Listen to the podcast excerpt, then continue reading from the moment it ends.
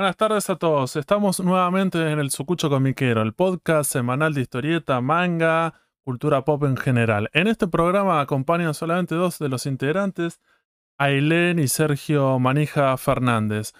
En este programa especial tenemos a un invitado que hace rato que queríamos hablar con él.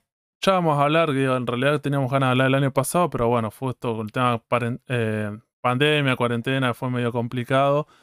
Por suerte este año pudimos tener la posibilidad de, invitarlo y poder hablar con él. Así que lo vamos a presentar. Mariano Power, Mariano de Power Up, el creador de la banda. ¿Cómo andas, Mariano? ¿Qué tal, chicos? Bueno, muchísimas gracias por, por invitarme al programa y estoy muy contento de estar con ustedes. Bien, Mariano, como para arrancar con esto, a todos los invitados siempre le empezamos con la primera pregunta que tiene que ver con los orígenes comiqueros. ¿Cuáles son tus orígenes? Digo, ¿cómo te metiste en, la lectura? No digo, no sé si empezaste a leer historieta, manga, en la televisión, viendo anime, jugando videojuegos. ¿Cómo te metiste en esto? Yo creo que mi primer acercamiento a este mundo tiene que ver con los videojuegos. Me considero mucho más gamer que, otaku o, del palo del cómic, pero viste cómo es esto, o sea, todo se toca con todo y después empezás a, a profundizarte eh, que, no sé, en algún cómic, en algún manga, en algún nova, en las películas, vas al cine, te compras las figuritas y bueno, y termina siendo una pasión un poco más grande. Pero, viste, yo veía, por ejemplo, las animaciones del Rockman X4 de PlayStation 1 y eso es puro anime, viste, y de eso me fui a, algún manga y bueno, y así fui haciendo conexiones, pero mi origen es por el palo de los videojuegos. ¿Vos cuántos años tenés? Tengo 33 años. Ah, bien. Uy, más chico que yo. Claro, no, menos. Lo cual es que yo pero más o menos un poquito más arruinado. Ahora, eso también siempre le preguntamos a los invitados, depende de la edad, porque es una cuestión generacional, como diciendo, bueno, con treinta y pico años seguramente viste los fines de los 90, principios del 2000, consumiendo esas cosas. Eh, me parece también importante decir, bueno, como por eso me llama la atención, digo, bueno, que hablas de la, PlayStation 1 y todas estas cuestiones que tiene que ver con diciendo, bueno, ¿cómo nos metemos en qué momento? Creo que tuve la suerte. Ah, perdón, ¿decías? No, no, que te iba a comentar justamente algo de esto. Yo tengo varios amigos que nada que ver tampoco con el, con el cómic y el manga. Un amigo mío que es fanático de Nintendo y es Pokémon es su vida. Y eh, lo conoció por los videojuegos. Entonces, como que a ver, más allá de que arrancó como eso, pero bueno, viste que, como decís vos, todo se relaciona un poco con todo. Yo tengo la suerte de, de, haber sido eh, muy amplio, sobre todo por el tema de los videojuegos. Soy coleccionista de consolas. Tengo desde la Atari hasta, no sé, tengo muchas consolas, no sé ni cuántas tengo. Este, y siempre esa pasión me hizo conectarme con, con otras cosas, ¿no? Jugar montón de juegos, em, me abrió mucho el mundo también hacia el, hacia el palo del anime este, y toda esa movida. Este, así que, y después, bueno, obviamente gracias a Power Up terminé conociendo animes, videojuegos y películas que no conocía. Entonces creo que tengo un, un catálogo muy amplio en mi cabeza en cuanto a la paleta de colores del mundo, como dicen los españoles, del mundo, del mundo friki del mundo geek, del mundo de esta nueva cultura pop bien dicha, este, en mi cabeza y me llevo bien con todo. Eh, creo que tengo un gusto amplio al respecto. En, el, en, eh, en este momento seguís jugando, digo, con, con, qué consola estás? ¿Con qué juego estás eh, en este momento? Digo, cuando son un poco más grandes se te complica el tema de los tiempos, cuando trabajás y esas cosas. Sí, tengo, el problema que tengo es que yo tengo muchos juegos que tengo por jugar, los ah. tengo de hecho, físicos, ¿no? Y generalmente lo que hago es lo siguiente, el, rol del arreglador musical es muy pesado, ¿viste? Yo arranco muy temprano en la mañana y termino muy tarde. Eh, para preparar un concierto me lleva más o menos como dos, tres meses. Y yo tengo este concierto de abril, vamos a hacer ahora una gira por España, cuando volvemos tocamos acá nuevamente un concierto muy importante, luego tenemos un, tour hacia Chile, después volvemos y tenemos un teatro importantísimo de acá Argentina, yo tengo una agenda muy dura. Lo que suelo hacer para mantenerme vivo es que cuando termino un concierto, tres o cuatro días desaparezco de la Tierra y juego 14, 15 o 16 horas por día. Franca. te, te sacas todo encima. Sí. por ejemplo, el Persona 5 es un juego que me encanta, me fascina. Me lo pasé en tres días después del último concierto que tuvimos. Creo que son, eh, creo que, ¿cuánto era? Sí, pero creo que en total en horas de juego habrán sido casi 60 y le di durísimo, sin parar. Iba al baño y estaba jugando. Sí, no, pero no es chiste. Yo le, digo, yo le digo a Flavia que me traiga la comida, por favor, porque no puedo parar ni un solo minuto. Es, terrible. Es muy Homero Simpson la situación. Pero lo que pasa es que después de esos tres días ya me da culpa. Porque sé que hay gente que necesita las partituras con tiempo para estudiarla y mandarlas por mail a músicos que están en otras partes del mundo, etcétera, etcétera. Entonces, mm, me cuesta un poco. Tengo que aprovechar mucho el tiempo para poder jugar. Bueno, pero eh, no lo haces, digamos, porque después de venir trabajando un montón de tiempo es como que te das tus merecidas vacaciones y bueno, y te dedicas exclusivamente a eso un tiempito, o sea, unos días. Bueno, lo que pasa es que desde que empezó Power Up hasta este momento, obviamente en el pasado cuando éramos algún fenómeno un poco más pequeño y moderado, tenía más tiempo para estudiar y para hacer otras cosas, incluso para estudiar, leer libros y un montón de otros hobbies que tengo. Pero lo que pasa es que en el último tiempo Power Up pegó un crecimiento muy fuerte, eh, eh, cuando, sobre todo cuando nos internacionalizamos. Entonces, en este momento, en, este, claro, en el momento que estamos transitando, Power Up necesita mucho de mí. Entonces, bueno, no se lo puedo quitar ahora. Pero seguramente dentro de un tiempo, cuando todo se estabilice, voy a tener un poco más de tiempo como para conectarme un poco más con mi pasión y terminar de armar eh, el cuarto que tengo con todas mis consolas que quiero ¿Viste que las colgan en la pared algunos? Sí. ¿Va, a tener una habitación, museo, así con todas las sí, consolas? Sí, no, pero museo no, para jugar. A mí me gusta jugar. Ah, bueno, no, viste que siempre hay como de la parte del coleccionismo, como que hay dos grupos. El grupo que va así tiene todas las consolas, pero las tiene como un museo. Pero después la otra persona como diciendo, bueno, que en realidad la jugaba, como diciendo, le enchufo esto y la uso. porque si no, caes como el del que tiene los muñecos, la figura de acción y no la saca nunca de la caja. para mí es muy triste eso. O sea, yo creo que las cosas están hechas para, para jugarlas, para exprimirlas, para vivirlas y para gastarlas. Es más, si se abolla, se lastima, se le sale algo, son marcas de guerra, ¿viste? Pero yo, soy feliz con mi consola y quiero jugarla con mis amigos, invitarlo, meterle goles en la Play 1, al Winning Eleven, jugar al, no sé, Harry Potter en la Play 2, disfrutar, no sé, eh, no sé, de todo. Banjo Kazooie Nintendo 64, alguna joya de PSP, viste, para mí es eso, hay que, hay que jugarlas. Qué grande, ¿eh? yo no sé mucho de los juegos. No, sí, en el, momento, sí, yo también siempre estaba con la Family Game, arranqué con eso Sega, y después en un momento ya pasé a la computadora y llegué hasta la Xbox 360. Y ahora, bueno, se complica el tema del tiempo y bueno, y, los valores de las consolas y los juegos en el presente, que bueno, un montón de cosas, como diciendo, si tenés que elegir un hobby, casi que tenés que elegir uno, como diciendo, bueno, está la parte de la, de la lectura de historieta, tal vez me quedo con eso porque, viste, si te pueden gustar muchas cosas, pero no sé si puedes comprar todo lo que querés. Es que todo muy caro. Está muy caro. Tenés que elegir entre uno u otro. Hay que elegir uno, sí. Claro. Los libros son más baratos. Bien, en eh, Mariano, yo te iba a preguntar, que ya lo nombraste, tiene que ver con el tema del proyecto de la banda. Antes de eso, digo, ¿cómo fue que te metiste? O si fuiste a la escuela secundaria, ya en ese momento eras una persona dedicada y decidida como diciendo, voy a estudiar música, quiero estudiar esto. Digo, ¿cómo llegaste a, la carrera que estudiaste después del secundario? Bueno, ese viste que cada, cada músico, cada artista le dispara de una manera distinta, pero la verdad, desde que tengo prácticamente uso de razón, me llevaba muy bien con todo lo que era musical. Eh, yo tocaba toda mi primaria, viste que los nenes dan la flauta dulce cuando son chiquititos. Sí. Bueno, yo tenía mi flauta dulce y sacaba las canciones de Dragon Ball, la de Mario Bros, la de Pokémon. Estaba todo el tiempo rompiendo las bolas en casa mi hermano me odiaba. Eh, y mm, bueno, básicamente tenía mucha conexión con eso y de verdad que un día prácticamente me fui, me fui a dormir y no sé qué pasó, soñé con una trompeta, con un saxo, fui y le pregunté al profesor de música qué instrumento más profesional me podía pasar, me recomendó que me pase el saxo, cuando tenía 12 años empecé a tocar el saxo, siempre tuve mucha conexión con el instrumento, no, no es algo que me pareció difícil o ajeno, tuve mucha suerte y facilidad, por suerte al principio, pero eso sin trabajo duro no, no, es para, para nada algo este, que pueda llegar a algún lado, ¿no? Tuve que estudiar de verdad para dedicarme a eso. Y yo estaba muy seguro que desde los 12 años me iba a dedicar a la música. Se lo decía hasta el...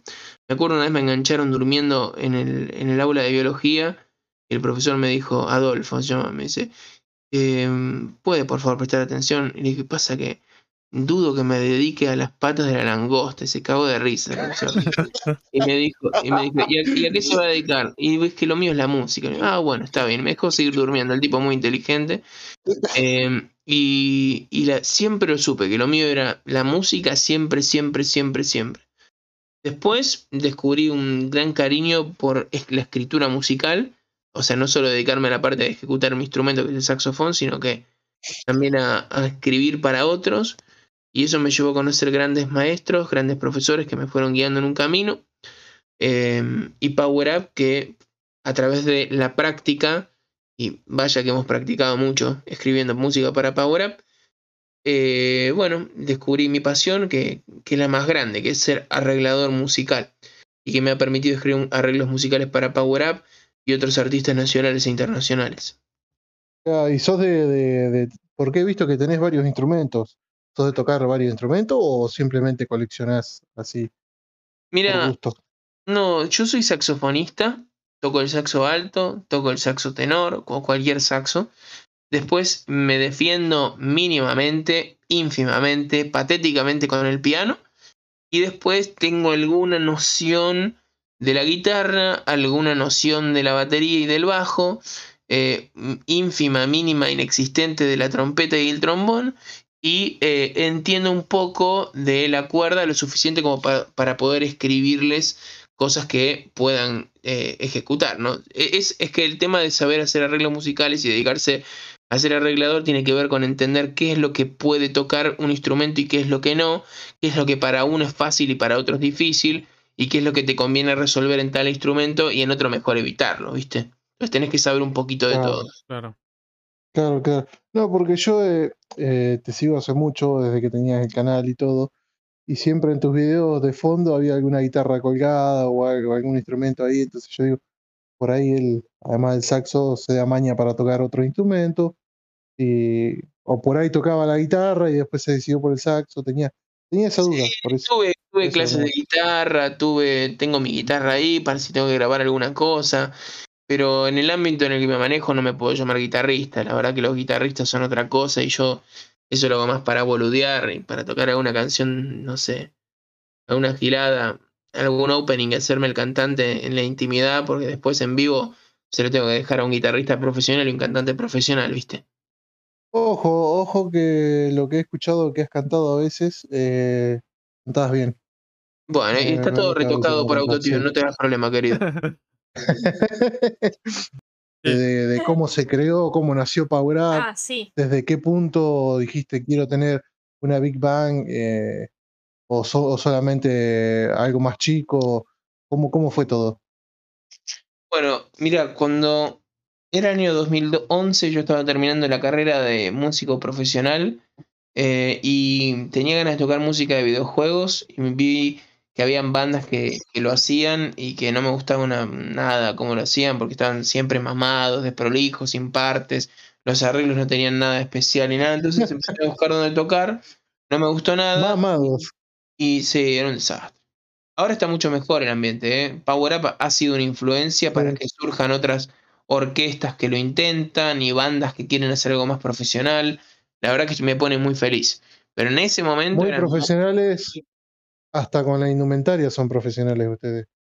Bueno, este, y, eso, es lo que ha influido, porque ahora que hay otros proyectos que, que, intentan seguir el camino de Power Up o con sus diferencias o lo que sea, veo que también intentan tener una imagen, un vestuario o una identidad. Mm. Y eso me parece que está bueno, porque cuando yo empecé, tocar música de anime era de loser, era gil, era sucio, era desprolijo.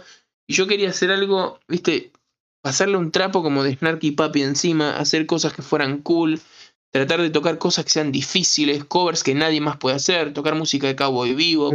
tocar eh, expresiones musicales que realmente sean inaccesibles en otros contextos. Eh, y empecé con un formato de Big Band, primero con una formación totalmente, digamos, falta de, capacidad musical, o sea, eran estudiantes, gente que, que no era adecuada. Y a veces uno no es adecuado no solamente por cuestiones musicales, sino por cuestiones aptitudinales. Entonces lo que hice fue un filtro que me llevó 10 años hasta conseguir este, el equipo que tengo hoy, que para mí es lo mejor de lo mejor de lo mejor. Yo te digo la verdad, vienen artistas todo el tiempo y productores y promotores todo el tiempo a ver lo que hacemos y nos dicen siempre que no hay en otro lado un proyecto como Power Up que suene como Power Up y sea tan real y genuino y, jodido, ¿viste? A veces estamos tocando cosas que son muy bravas. Este, Y mm, a mí me pone muy orgulloso. Tengo un equipo que es el mejor, ¿viste? Hoy, hoy vengo de un ensayo. Eh, hoy ensayamos el coro, la orquesta, la Big. Este, y vino un chico nuevo que es un, cantante nuevo, muy bueno, profesional. Ah, lo saqué de la hace poco, Perdón, te interrumpí. Hace poco estaban buscando cantante, ¿no? Sí. Claro, lo que pasa es que nuestro cantante Gerardo esta vez no, no va a poder participar porque tiene otros compromisos y está muy bien. Y estábamos con otras voces, dimos con, con dos chicos muy buenos, la verdad. Eh, uno de ellos vino hoy por primera vez y recién leí un mensaje que el tipo se quedó impresionado de la calidad musical y es un tipo que tiene mucha experiencia, mucho recorrido. A mí me pone muy feliz dos cosas. Primero, lograr el resultado musical. Y segundo, lograr ese resultado desde la música de los videojuegos y el anime. Eh, lo que hace que mucha gente que generalmente no, no estaba, digamos, cerca de los violines, las violas, el cello, el clarinete, el fagote, el oboe, el coro, la orquesta, el teatro, acceda por primera vez. En este teatro que vamos a hacer el 23 de abril, eh, tenemos el teatro lleno, son casi 2.000 personas y yo estoy seguro que si no fuera por Power Up, el 70, 80, 90% de esa gente no iría a ver una orquesta. No. y eso es importante para mí. Yo, yo, ayer le estaba mostrando unos videos de Power Up a mi primo contándole de la entrevista de hoy. Le digo, tenés que escuchar esto. Le digo, vos que no lo has escuchado. no, yo no iría a ver cuando le puse unos videos. Es más, le puse una grabación que fue la primera grabación que yo escuché de Power Up, donde me enganché, que es una grabación pirata desde el público en el Coliseo 2019, creo que fue.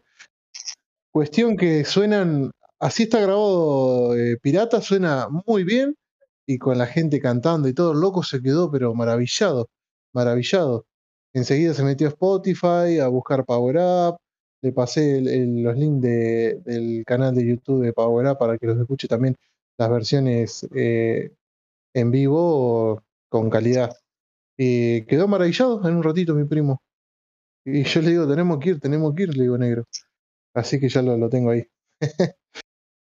buenísimo. Mm. Perdón, te molesté hoy, te interrumpí. Justo que me decías que el cantante había salido de La Voz Argentina, decías. Sí, sí, que fue uno de estos realities y ahí lo conocimos y la verdad que tiene una voz muy buena, así que el 23 de abril van a haber dos nuevos cantantes en el escenario de Power Up, que estoy muy contento que la gente los va a conocer y, van a hacer un show sensacional porque el repertorio es muy, muy ambicioso. Son más de 40 canciones y algunas musicalmente son muy, muy picantes. Puede ser que. el prejuicio. Perdón, eh, Marija. Por ahí no, no, prejuicio de. Eh, me quedé pensando en lo que decía Mariano respecto de. Y también lo que decía Manija respecto de la gente que no lo conoce, que no iría a ver y después cuando escuchan eh, es más, qué sé yo, el, justamente el desconocimiento por ahí y, que tienen esa noción de que no se puede hacer, qué sé yo, música de anime, de videojuegos, de películas, de una manera más profesional y más linda y más que esté buena de escuchar. Eh, cuestión que era que estábamos hablando de que la gente que era un poco ignorante en ese sentido de conocer o ir a ver una banda, que hoy en día no llenarías eh, si la gente no estuviera al tanto como está hoy en día, pues gracias a Power Up. Hoy, hoy no venderían de 2.000, 2.000 y pico entradas, decías vos.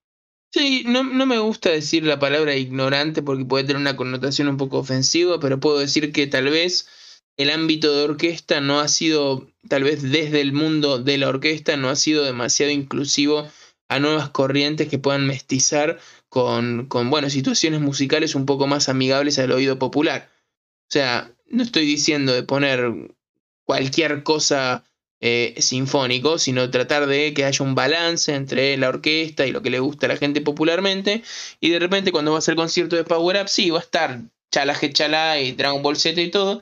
Pero por ahí te comes en el medio un sinfónico, una canción de Final Fantasy, donde es pura sinfonía, o sea, no, tipo es un sinfónico 100%, con, con la cuerda y toda la bola y la percusión y todo. Y ni a palos estabas pensando en tu vida en ir a vivir eso. Y lo viviste y decís, ah, me gustó. Bueno, capaz que la próxima vez voy a ver si en el Teatro Colón hacen tal cosa, por ahí me doy una vueltita, que es en Disney, en el Sinfónico. Y esa apertura que nos pasa a todos en cualquier ámbito cuando conocemos algo nuevo, viste, también a veces hay que ayudar a que vayamos a conocer algo nuevo, sobre todo en estos tiempos de hoy en día donde todo está preseleccionado para vos. Digo, vos escuchás una banda que te gusta en Spotify y Spotify te recomienda las seis bandas que tenés que escuchar porque son parecidas a lo que te gusta. Entonces siempre te mueves en hilos conductores de la gente que piensa políticamente como vos, los amigos que piensan de la misma forma que vos, la música que es parecida a la que te gusta y siempre estás difícil de salir de tu zona de confort. Igual nosotros dijimos ignorar desde el desconocimiento, no desde el, una, con una connotación. Claro, claro. No, pero eso, eso está claro. Eh, no, pensé que lo, yo no pensé que lo dijeron de esa manera. Solamente que entiendo perfectamente la forma que lo dijeron. Sé que no, no quisieron decir que son gente ignorante, solamente que prefiero no, no, no, llamar ese término. Digo, solamente. Sí, poder utilizar o hacer otra Sí, porque a veces se puede dar, a malinterpretar. ¿Viste? Capaz que alguien te dice, ah, pero yo soy ignorante. No, no, no me refiero a esa forma. Y a veces simplemente evito utilizar ciertos términos. Ah, Mariana, vos estabas hablando del tema a veces estas orquestas o, o, dentro de este ambiente como diciendo, bueno, no ha sido tan popular o no, no, han tenido una llegada tan masiva a la gente. Digo, cuando ustedes empezaron a tocar con este tipo de música dentro del ambiente, con otras orquestas, con otros músicos, digo, ¿cuál fue el recibimiento? ¿Cuál fue el feedback que tuvieron? Muy interesante pregunta. Eh, variado. Mira, hay gente que cree que tocar esta música es una falta de respeto. Esa gente la, tuve que sacar a patadas mi orquesta. Eh, porque lo, que, lo más importante que hace Power Up es interpretar música que conecta a un nivel sentimental muy importante con las personas.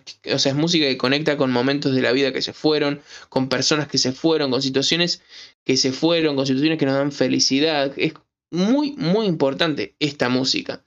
Eh, y, y tocarla mal es imperdonable. O sea, es una cosa imperdonable. Por eso he tenido que desarrollar una cierta, digamos, firmeza a la hora de ser el director de este proyecto, porque no puedo permitir que la música que conecta con los sueños y las cosas más maravillosas y el niño interno y no sé, cosas que son indescriptibles y que solo se viven en un show de Power Up, em, se ensucie con una persona que no toma en serio lo que está haciendo. Por eso en Power Up han pasado más de 500 personas hasta llegar a este grupo que estamos acá. Eh, sí, este, yo, la verdad que. Te iba a preguntar eso también. De cuánta gente había pasado, pero no pensé que tanta. Sí, mucha gente, mucha gente, hasta llegar a este equipo de casi 100 personas que, somos Power Up hoy. Em, y bueno, es muy difícil, la verdad que em, es un camino de, emprender, de tratar de que la gente esto lo tome con la misma seriedad eh, que uno pretende, ¿viste? Lleva tiempo, pero al final lo hemos logrado. Hoy estaba sonando una canción muy bonita en el medio del ensayo y yo solté todo y me puse a escuchar y decía, qué copado que está esto. Y veía que el coro estaba todo sonriente y cantando feliz y la cuerda sonreía y leía todo bárbaro y los vientos sonaban afiladísimos y el cantante estaba clavándolas todas y decía, esto es un show internacional. Y bueno, efectivamente, ahora Power Up es un show internacional, así que eh, se condice con la situación que vivimos. La verdad que hemos logrado algo que es maravilloso. La verdad que sí, que se sí. Nosotros siempre lo hablamos de cuando hablamos de historieta, manga en general, siempre el tema del prejuicio que hay de un montón de gente. ¿Cierto? Pensemos que la historieta también siempre ha sido rebajado como un arte como menor, comparándolo con la literatura, como lo que se pretende que es como tiene ese nivel.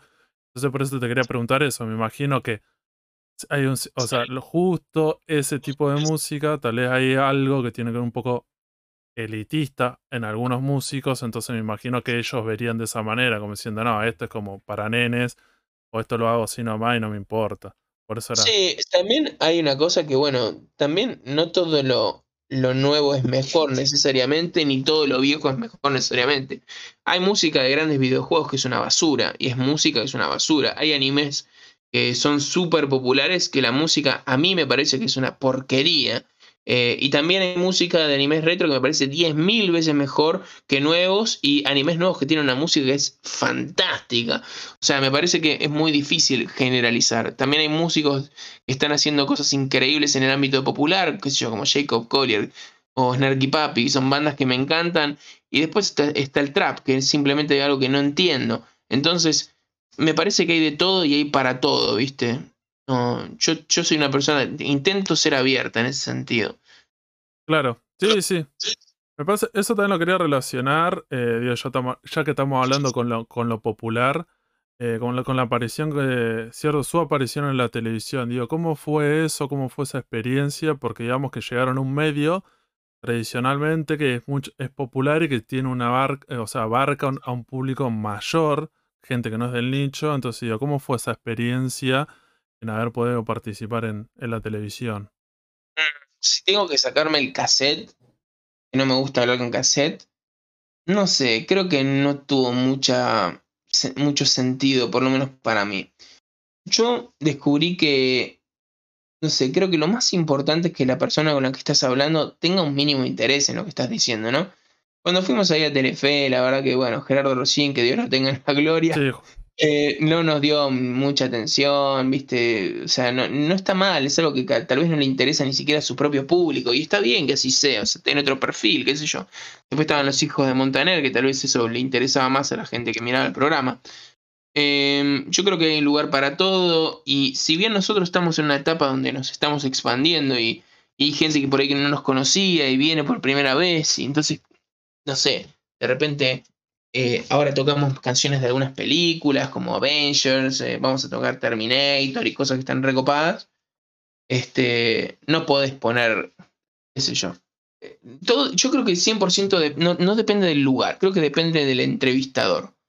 Si el entrevistador tiene ganas de hacerte la nota, haz un background check, un poquito, ¿viste? Un poquito, cosa de decir, ah, ¿y cómo es? No estar tan outside del tema, ¿viste? Yo trabajé un poco en, televisión, eh, un tiempo trabajé, y me parece que esa es la clave, ¿viste? Si viene este tipo que hace tatú, vos no podés preguntarle, ¿y cómo es esto de hacer tatú? No, no, tenés que estar un poquito en tema, ¿viste? ¿Entendés? Tenés que estar un poquito en tema. Y con esta situación de Power Up que fue a la tele, yo pensaba, y tendrías que haber sabido que estábamos en un gran Rex, que tenemos ocho años de carrera, que somos una sinfónica, eso yo, alguito, ¿viste? Pero bueno.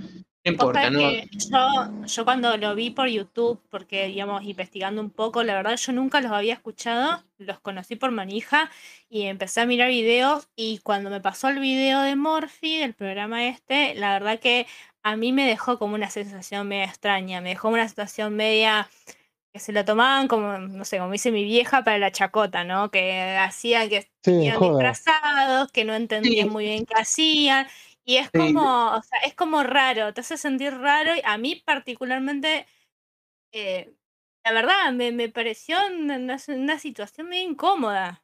Sí, seguramente ustedes lo A mí también. No, no, a mí también. De hecho, nosotros teníamos pactado una especie de pequeña entrevista con un show en vivo y terminó entrevistando a los cosplayers. No tengo nada contra los cosplayers, solamente que no es a lo que fuimos ahí. Y bueno, terminamos simplemente pasando el rato y lamentablemente se generó en ese espacio todo lo contrario a lo que lucho porque Power Up y lo que creemos sea, que es bizarro. Nosotros no somos bizarros. Nosotros somos, gente que interpreta esta música con seriedad, si lo querés de una manera un poco cool, porque tenemos algunos temas tipo Quay, que son así tipo funky con cuerda rápida, tocamos swing, tocamos pop, tocamos rock, tocamos metal, eh, tocamos sinfónico. Y la onda bizarra, ¿viste? Esto de festejar lo bizarro, a mí me parece degradante, degradante cultural, culturalmente. Eh, yo creo que es parte de la televisión y creo que justamente es parte de la decadencia de la televisión. Sí, por, eso, bueno, por eso el rating baja y baja, pero para mí lo más importante es que los eventos de anime tienden a ser un poco denigrantes generalmente. Y Power Up por eso está tan separado del fandom.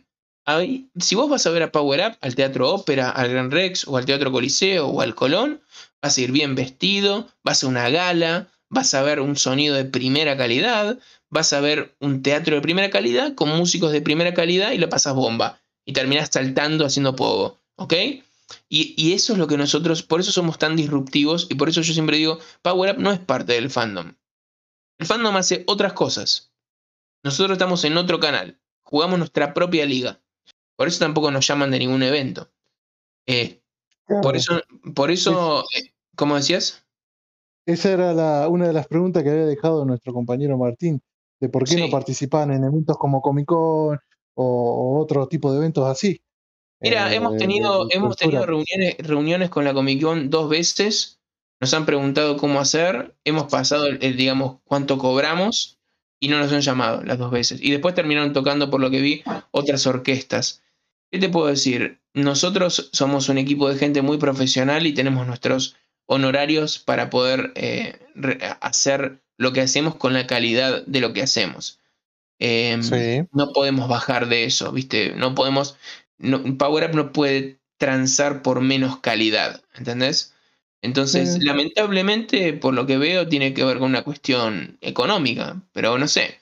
La verdad, muy, decepcionante, sobre todo de parte de... Económica y... ¿Cómo? Económica y no valoran lo, que es, no, no tienen idea de lo que es, porque dicen, ah, Power Up, una bandita. Eh, bueno, y no, vamos a buscar ¿no? investigan.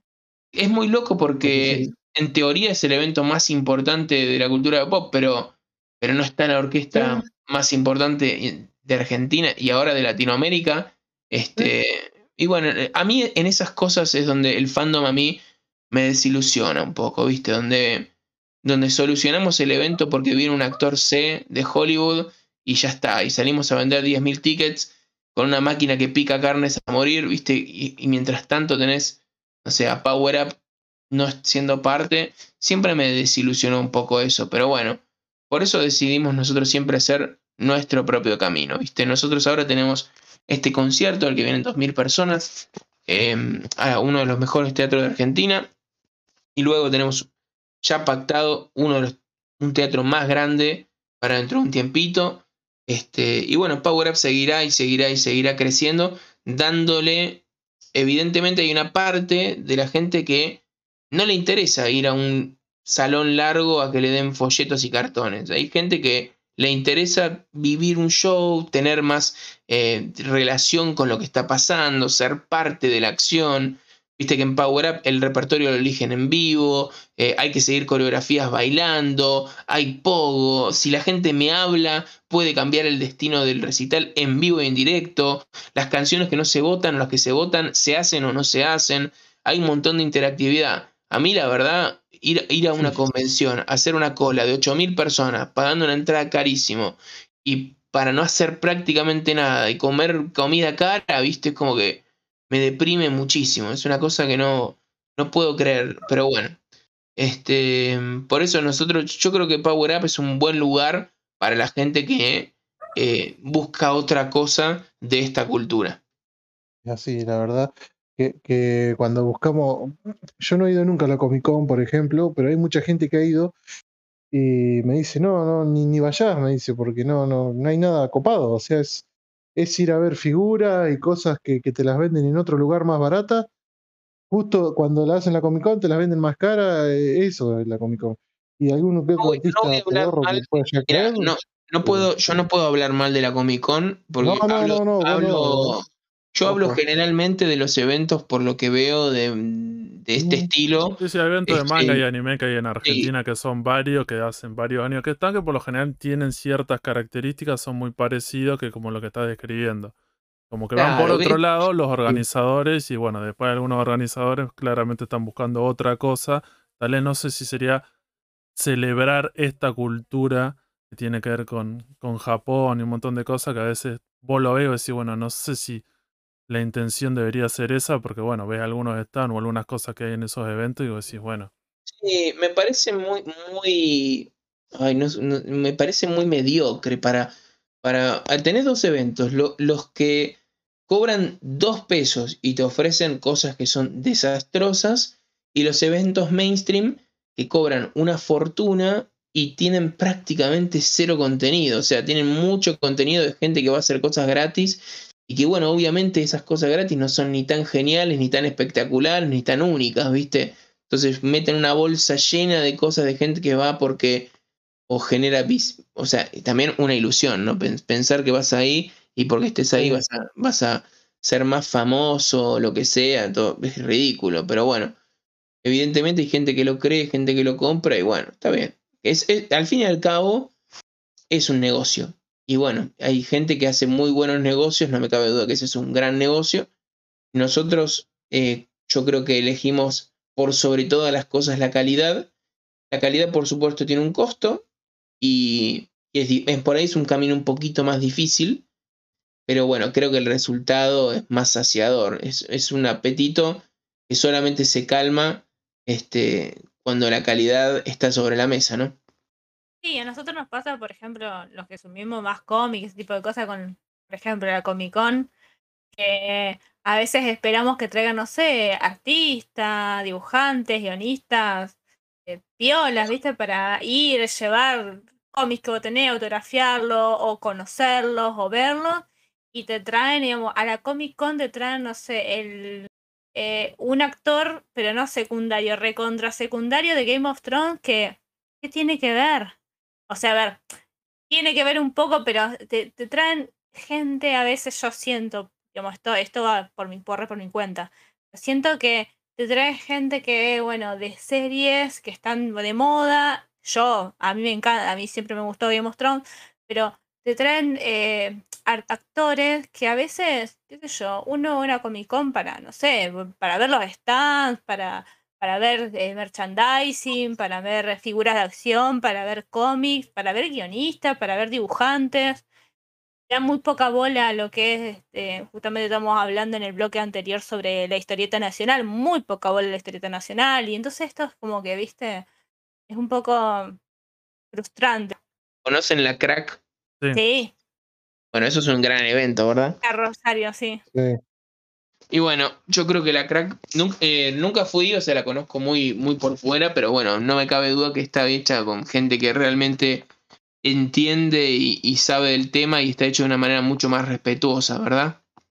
Sí, e, e, eso es lo que se busca, como que en, Argentina claramente hay como dos tipos de eventos y ese sería como el de historieta, o decir, el más importante que ha quedado es ese, o decir, Eduardo Rizzo, un dibujante súper importante de Argentina, trabaja en Estados Unidos, es parte de esa organización y el tipo como diciendo, bueno, acá lo que tiene que ver es sobre historieta, artista de historieta que tiene que ver con ese, como hay que como decís vos, hay que jerarquizar eh, lo que vos estás haciendo, entonces hay que tratar de ponerle gana, como diciendo, pues si no, no, es, no, todo tiene que valer lo mismo, porque vos decís, bueno, digamos que si querés darle importancia a eso, bueno, me parece que tiene que haber una voluntad y la crack claramente es la en Argentina al menos es el que tiene esa intención. Estoy de acuerdo, creo que además hay una responsabilidad de parte del espectador, del asistente, del fan, ¿no? Creo que estamos muy poco acostumbrados, o por ahí estamos muy acostumbrados a aceptar cosas no tan buenas, cosas mediocres, cosas degradantes, cosas desestimulantes, eh, artísticamente eh, sucias, ¿no? Como que vemos artistas en la tele que por ahí no son tan buenos, libros que están medio mal escritos, políticos medios em, eh, que no pueden hablar correctamente o que simplemente son eh, gente que fue imputada en caso de corrupción. Y siempre en, Argentina tenemos la costumbre de ir aceptando y aceptando y aceptando. Me parece que es, muy bueno eh, como conducta em, empezar a decir, che, esto fue una cagada. Esto fue caro para, para lo que fue, ¿no? Eh, trajeron mucho de nada y pagué una entrada muy cara. Y en eso me parece que la culpa es nuestra. Digo, si vos vas a un evento y no está tan bueno, vas otra vez y no está tan bueno, y vas a una tercera y no está tan bueno, y bueno, evidentemente la culpa no la tiene el evento, la, tiene el espectador. igualmente yo confío en que estamos en un momento de una especie de cambio generacional en ese sentido, donde veo mucha gente que detecta esas cosas, ¿no? En muchas áreas.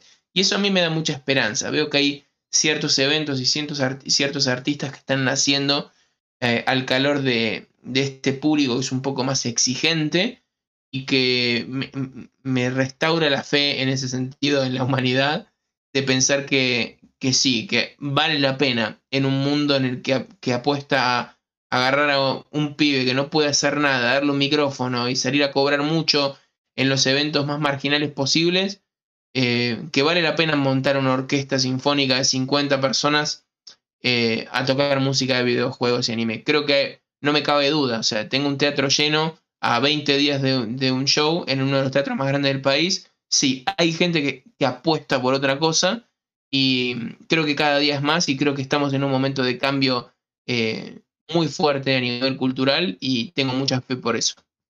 Vos recién, Mariano, nombraste lo del tema de la política y la política argentina, de manera secundaria. Pero digo, te quiero hacer una pregunta que tiene que ver con lo que pasó en Argentina en el 2020 y a nivel mundial, la pandemia, la cuarentena. Se cerraron un montón de cosas y uno de los sectores claramente que fueron perjudicados tiene que ver con el tema de los músicos, ¿cierto? Un montón de músicos no pudieron trabajar Digo, ¿cómo les afectó a ustedes eh, la cuarentena? Bueno, nosotros nos íbamos a ir el año de la pandemia a España. Sí, se tuvo que correr un año y además teníamos eh, prácticamente un coliseo lleno con música de las de casas y también tuvo que devolverse todas las entradas. Después a nivel la pandemia, muy duro, muy duro, sobre todo todos los músicos de la orquesta que no tenían ninguna posibilidad de financiamiento. Eh, recuerdan que salir a la calle a tocar era prácticamente penado, ibas en cana. Y lo peor de todo es que la única política que hubo en el plano musical fue un impuesto al show online. O sea, se sumó para hacer shows online un impuesto del 12% de recaudación, como si una entidad gubernamental viniera a ver qué onda y llevarse el dinero, pues yo, un delirio total. Eh, pero bueno, eso fue el año para, para los músicos.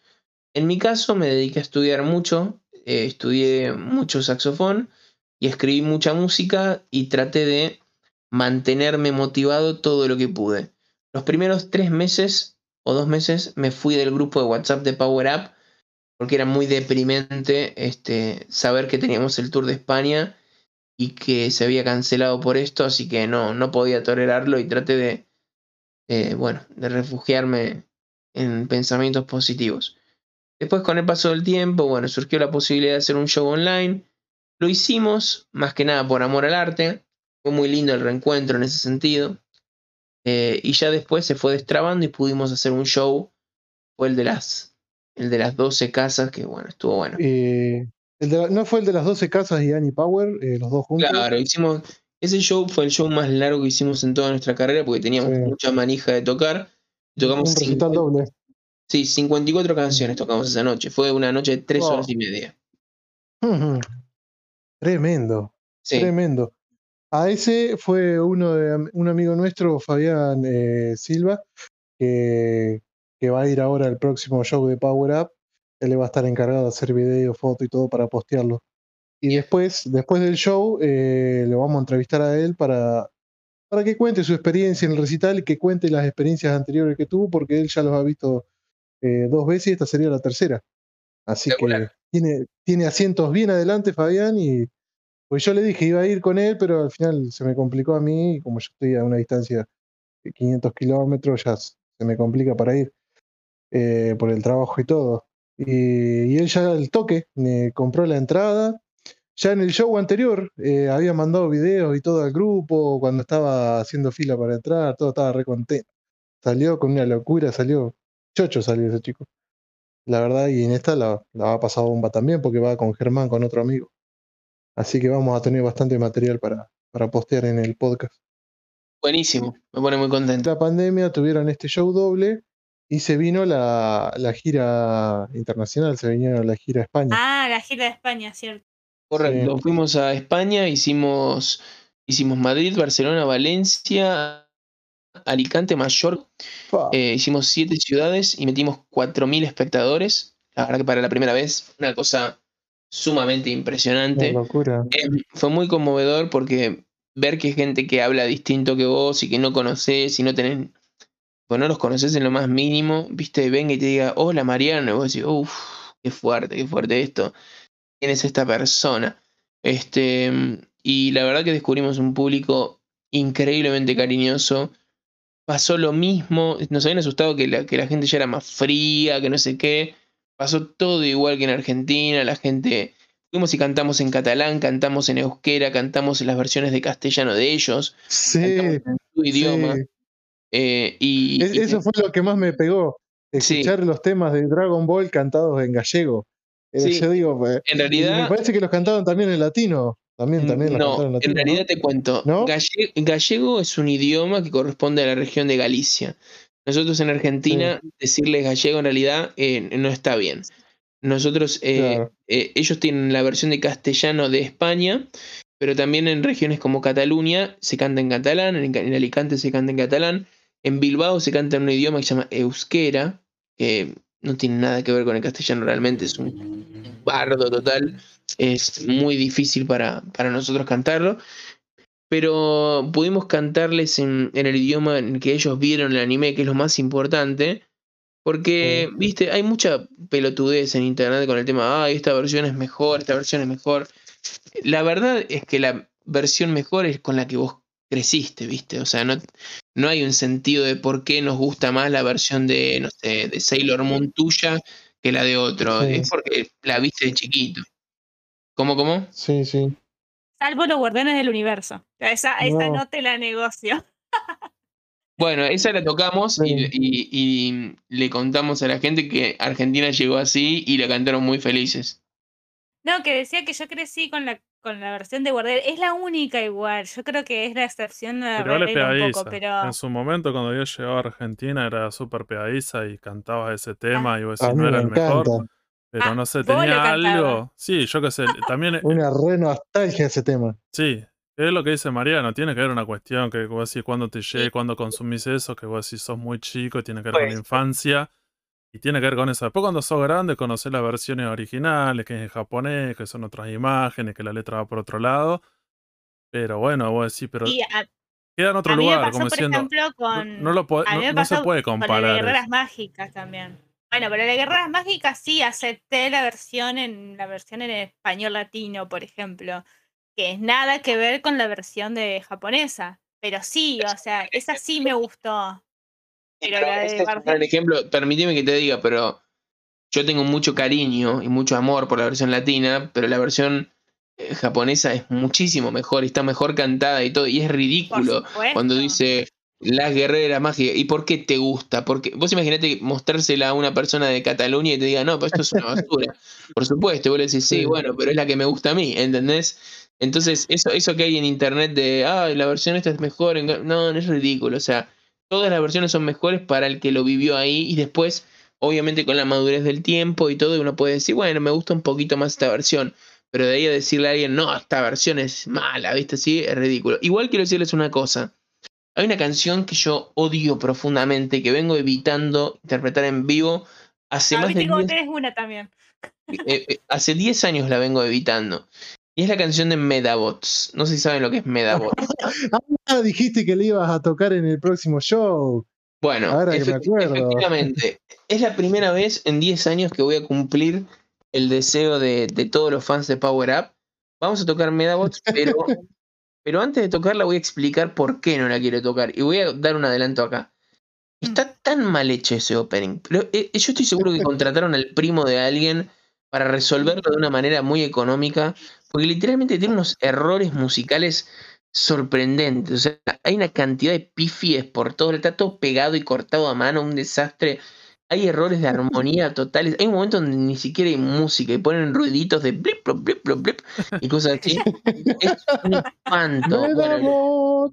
Sí, lo que hice fue arreglarlo. Digamos que le hice un tratamiento quirúrgico y quedó todo bien ahora. Así que creo que es la versión que se merece Medabots. Igualmente dejé un error a propósito para, para no perder el toque de lo que es la, el horror de Medabots.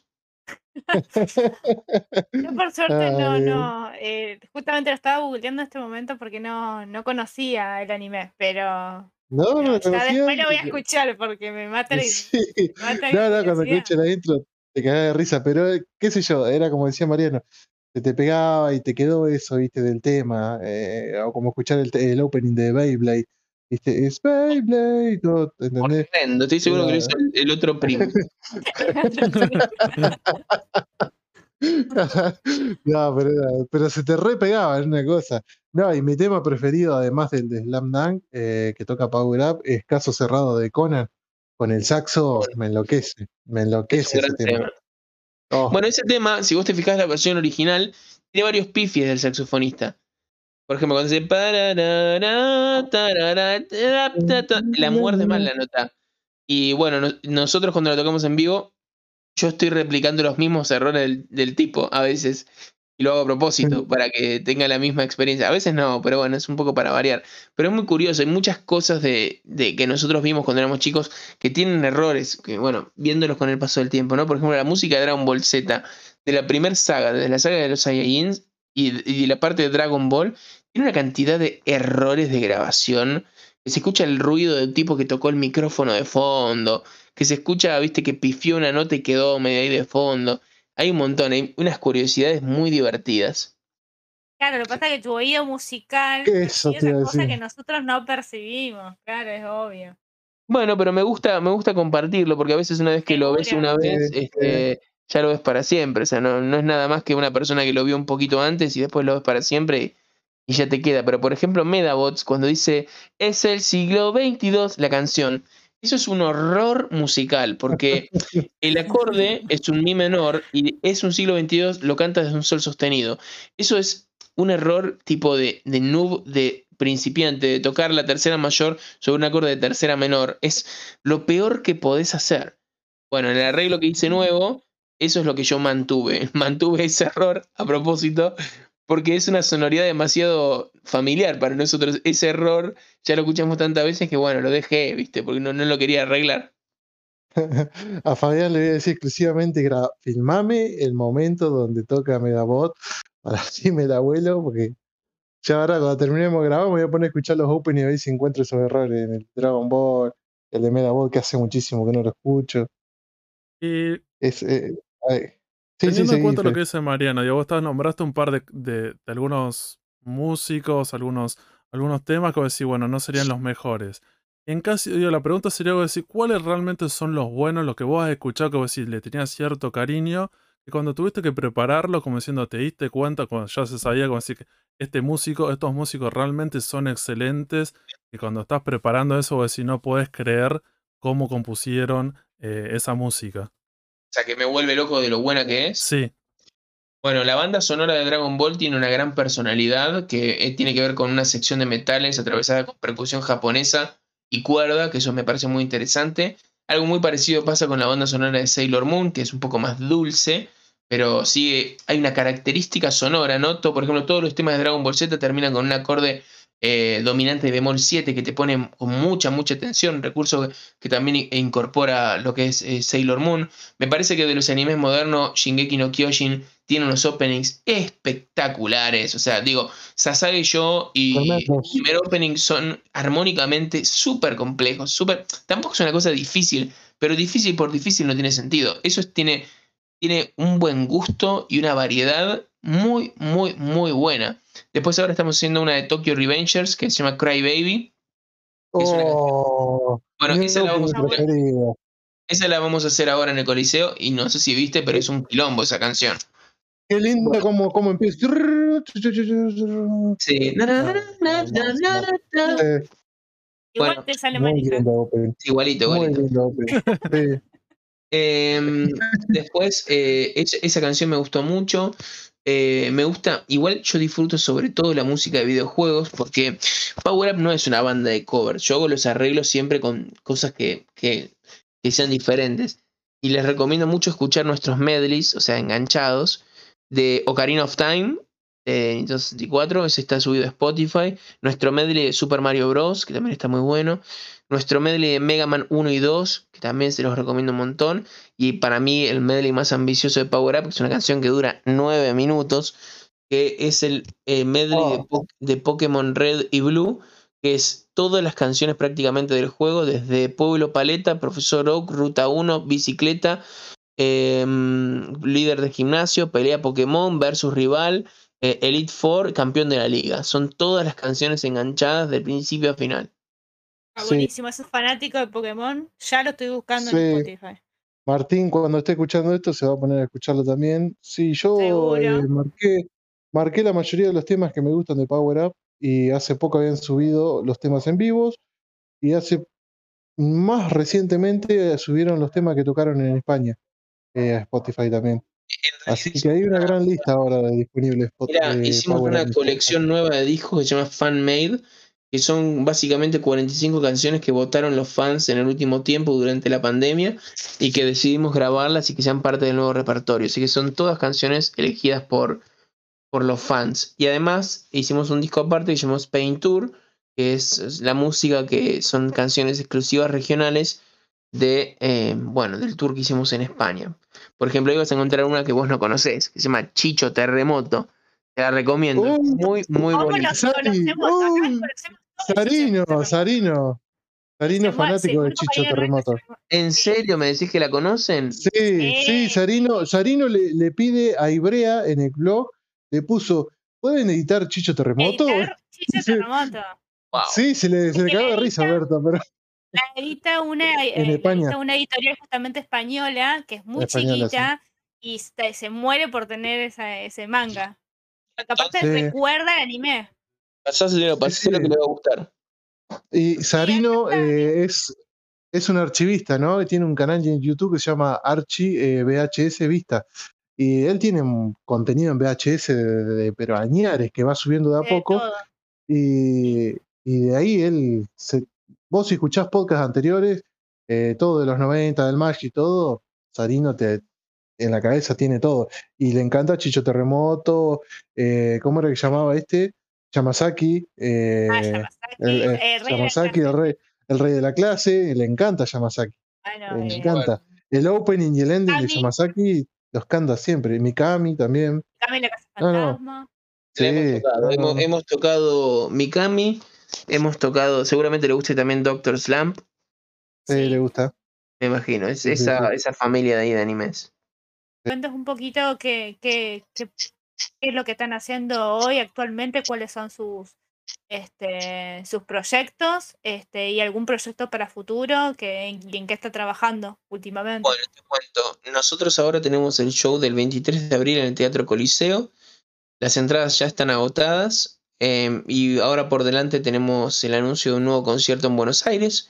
Eso creo que lo vamos a anunciar mañana. Es un concierto Em, que ya hemos hecho en 2017, por supuesto el repertorio será distinto, eh, y tiene que ver con una franquicia de videojuegos muy importante y muy emblemática, con una excelente música, que bueno, lo vamos a anunciar seguramente sea en el mes de agosto, finales de agosto, ya es sábado. Así que bueno, eso esperar. Mañana seguramente. Así que solamente va a ser de videojuegos. El próximo recital va a ser solamente videojuegos. no, el próximo recital va a ser exclusivamente de una franquicia de videojuegos. Es un ah, concierto muy, muy específico, muy, muy específico. Eh, pero es bueno, eso, eso se van a enterar seguramente mañana o pasado. Después nos vamos para España. Eh, vamos a hacer el tour en el mes de mayo-junio. Vamos a estar en las ciudades de Madrid, Barcelona, Alicante, eh, Valencia, em, Bilbao y Mallorca. Eh, repiten fechas en los mismos lugares que fueron a España. En exactamente, volvemos por más. Y mm. cuando volvamos, bueno, vamos a hacer este concierto que te decía eh, de esta franquicia y después tenemos otros shows internacionales y una gran despedida seguramente en el mes de diciembre en uno de los teatros más grandes de Argentina. Qué grande. Completito. Qué grande. Oh, como para que tenga tiempo después de jugar videojuegos, así con todo lo, todo lo que lo que tiene para este año, tremendo, tremendo año.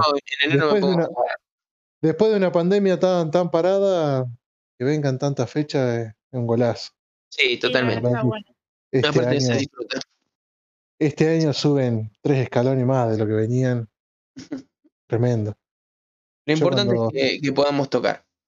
Sí, yo cuando vi los estados ahí, cuando estaban en España, eh, la gente, cómo los etiquetaba de todos lados, la gente feliz afuera esperándolo a la salida, a la entrada, todo, todo. Y como tiene costumbre a veces de Power Up de sacarse muchas fotos con la gente, eh, siempre la gente posteada de todos lados, esperándolos afuera para sacarse una foto o en un pasillo, no sé en qué parte era. eh, y muy predispuesto la banda siempre para, para estar con la gente, para saludarla, para sacarse una fotito.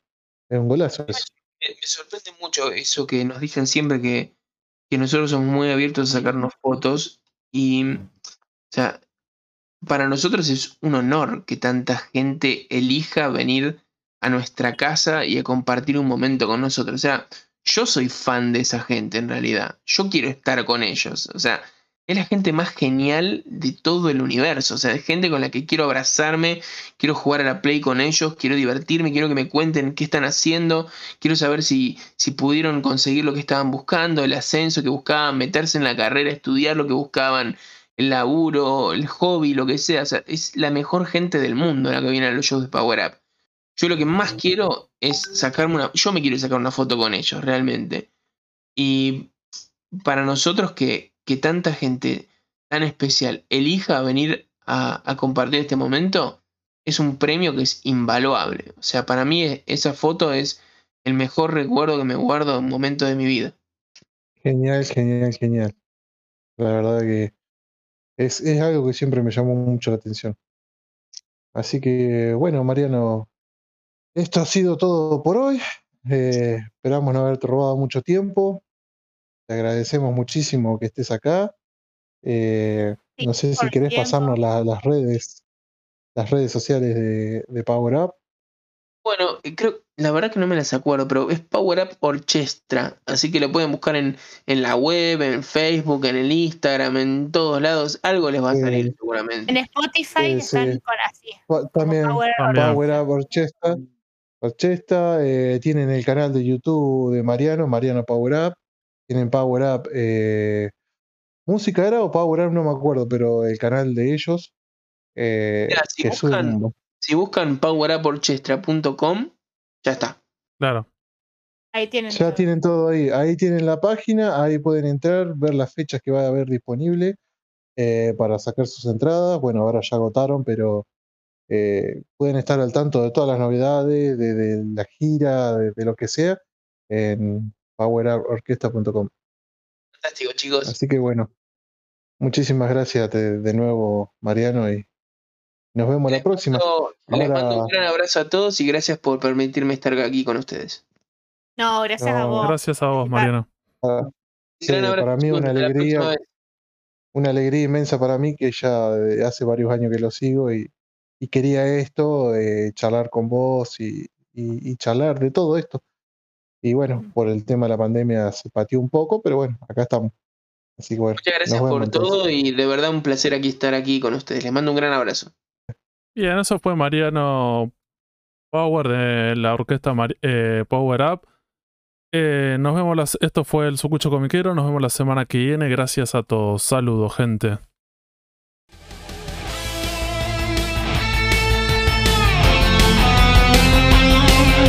Seguinos en Instagram y Facebook como el Sucucho Comiquero. Y escuchanos en Spotify, Google Podcast, Anchor y otras plataformas de podcast. El Sucucho Comiquero.